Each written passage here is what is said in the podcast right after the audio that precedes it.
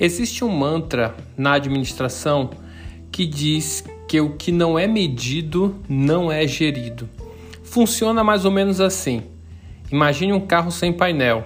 Sim, aquele que fica na frente do motorista indicando a velocidade, a quantidade de combustível, entre outras informações. Você conseguiria dirigir um carro assim, sem painel? O carro não precisa do painel para funcionar, não é mesmo? Mas por que ele existe? A pergunta é interessante e a resposta é simples. Para que o condutor possa tomar as decisões certas. Ora, se precisamos de um painel no carro para tomar decisões enquanto dirigimos, por que não precisamos de indicadores para tomar decisões nas nossas empresas? Precisamos sim. Sem indicadores não há gestão eficiente, pois não temos como saber o resultado. Essa é a função de um indicador indicar o que está acontecendo, transformar a realidade em números que permitam com que você tome decisões corretas ou mesmo possa verificar se a decisão tomada foi assertiva. Então, dirigir uma empresa sem indicadores é dirigir uma empresa para a falência. Bom, você deve estar perguntando então quais os indicadores que eu preciso na minha empresa. Vou explicar não apenas os indicadores que você precisa, mas como você vai organizar eles, pois o painel de uma empresa se assemelha muito mais a um painel de avião do que a um painel de carro. Entenda e escreva o que eu vou te dizer agora.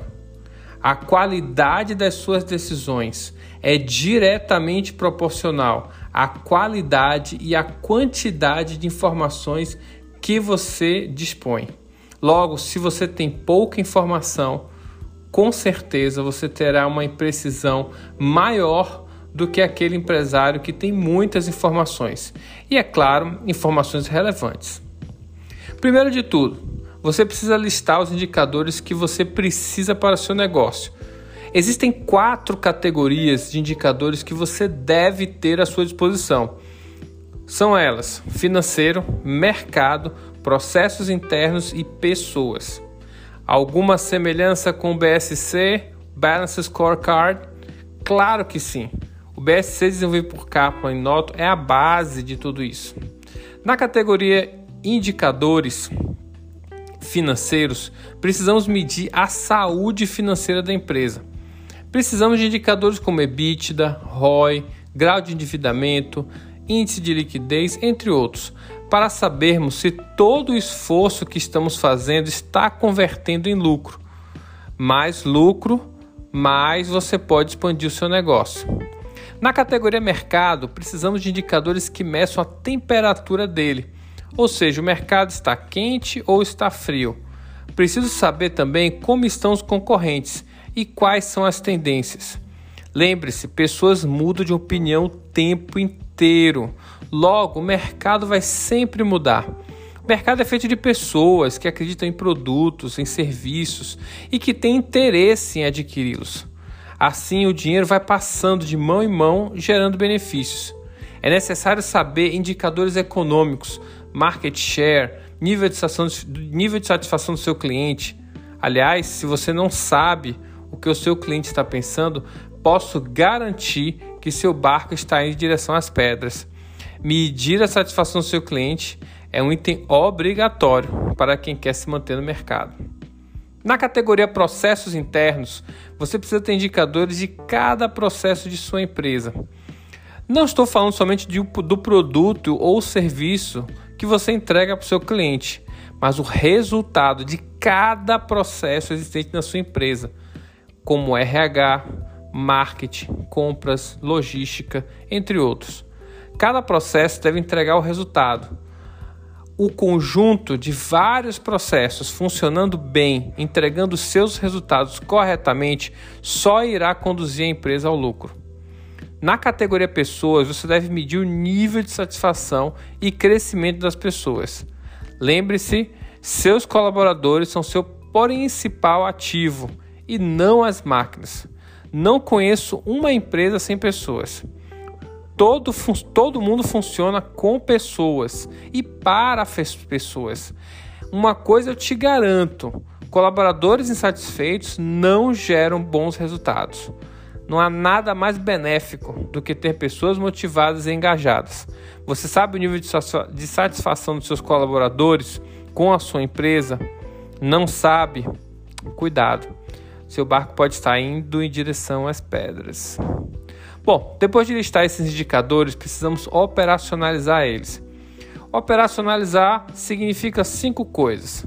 Primeiro, você precisa ter certeza de que o número representa uma informação verdadeira. Verifique se a coleta dos dados é fiel à realidade e que não há possibilidade de se burlar os números.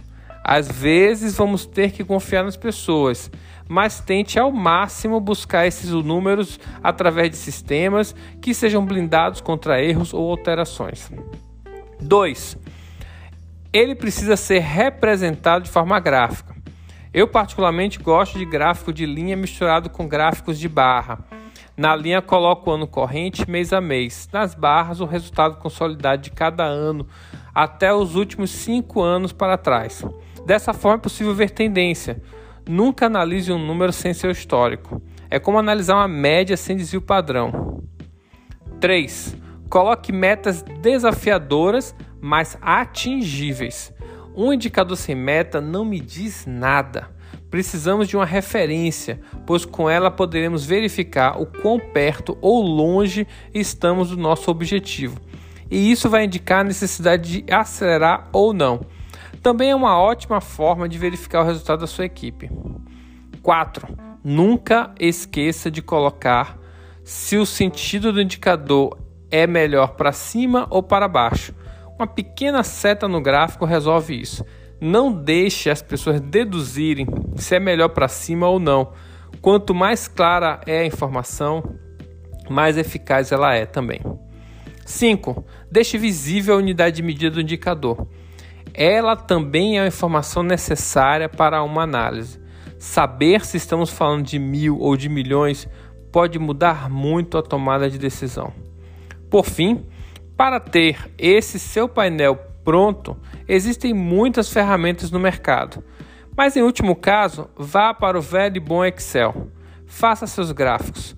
Com eles, reúna sua equipe, apresente e discuta os números. Eles precisam participar. Várias mentes pensando sobre o mesmo problema têm muito mais chance de oferecer uma solução verdadeiramente eficaz do que uma unicamente analisando. Lembre-se, coloque a gestão pelos resultados como valor e como algo que, do qual você não abre mão, pois a indisciplina é um veneno silencioso que vai contaminando tudo e todos.